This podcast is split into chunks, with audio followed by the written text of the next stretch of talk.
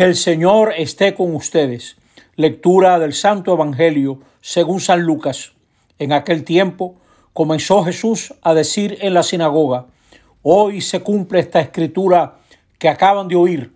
Y todos le expresaban su aprobación y se admiraban de las palabras de gracia que salían de sus labios y decían, ¿no es este el hijo de José? Y Jesús les dijo, sin duda me recitarán aquel refrán, médico, cúrate a ti mismo, haz también aquí en tu tierra lo que hemos oído que has hecho en Cafarnaún. Y añadió, les aseguro que ningún profeta es bien mirado en su tierra.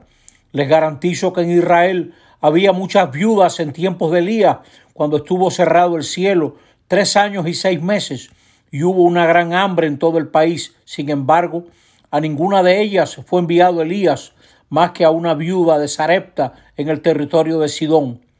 Y muchos leprosos había en Israel en tiempos del profeta Eliseo. Sin embargo, ninguno de ellos fue curado más que Naamán el sirio.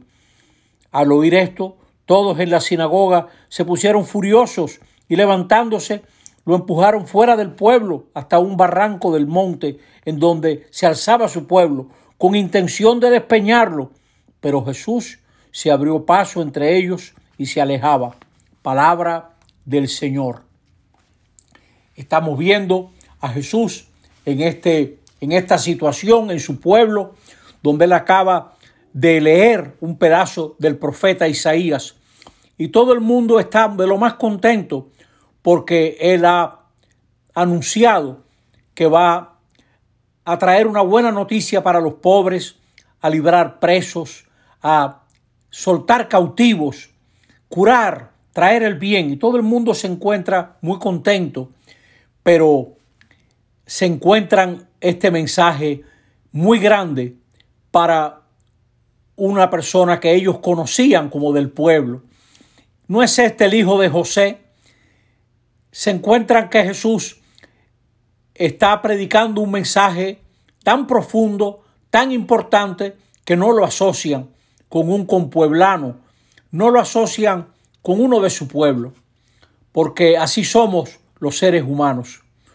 Viene aquí a República Dominicana alguien que cobra cinco mil pesos por hablarnos de cómo las estrellas dirigen nuestra vida, vaya usted a saber, y la gente se mata y todas las entradas se venden. Y los obispos publican un mensaje que aclara de manera estelar nuestra situación y nadie lo lee. Así somos. Le damos importancia a tantas cosas que no tienen porque despreciamos a veces lo que está cerca, lo que está más, más a la mano. Muchas veces nosotros queremos anotar al Señor en nuestro partido, en nuestro grupito.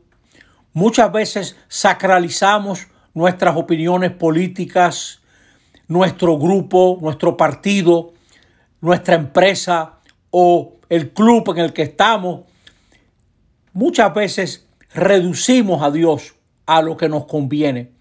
Y entonces, cuando viene alguien que en nombre de Dios nos obliga a cuestionar nuestros intereses, nuestras exclusiones, nos sentimos mal y lo rechazamos. Y es lo que le pasó a Jesús. Jesús está anunciando la palabra en nombre de Dios y Dios es libre. Dios no cabe en nuestros esquemas, supera nuestros intereses. Dios no lleva la camiseta de ninguno de nuestros equipos, ni es un amigote al cual podamos echarle el brazo por encima del hombro para invitarlos a unos tragos mientras le proponemos lo que debe de hacer. Dios es Dios, es diferente, nos trasciende, gracias a Dios. Padre nuestro que estás en el cielo, dice Jesús, para que nos demos cuenta que por nobles que sean nuestros propósitos, como se separan el cielo de la tierra, así se separa la palabra de Dios y el mensaje y el propósito de Dios sobre nuestros mensajes y propósitos. Toda esta, toda esta gente está muy convencida de que ellos están en la cosa y Jesús le parece muy poca cosa. Y por eso lo empujan óigame, lo empujan fuera del pueblo y querían despeñarlo por un barranco sus propios compueblanos. ¿Qué quiere decir eso? El Evangelio es palabra de vida. El Evangelio está ahí para iluminarnos. ¿Cómo nos ilumina?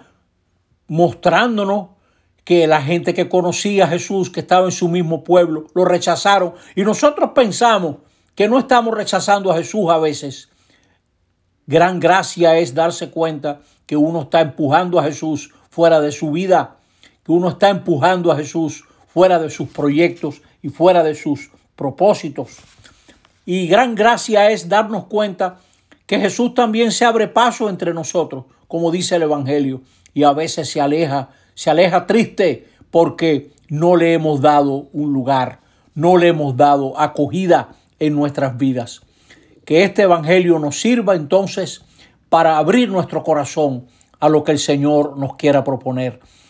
En estos días que se va a celebrar el Día de la Juventud, eso es ser joven, estar abierto a lo nuevo y traer una novedad a esta sociedad tan necesitada, tan necesitada de una palabra verdadera que no se reduzca a propósitos inconfesables, sino que abra un camino de luz para todos. Que así sea. Amén.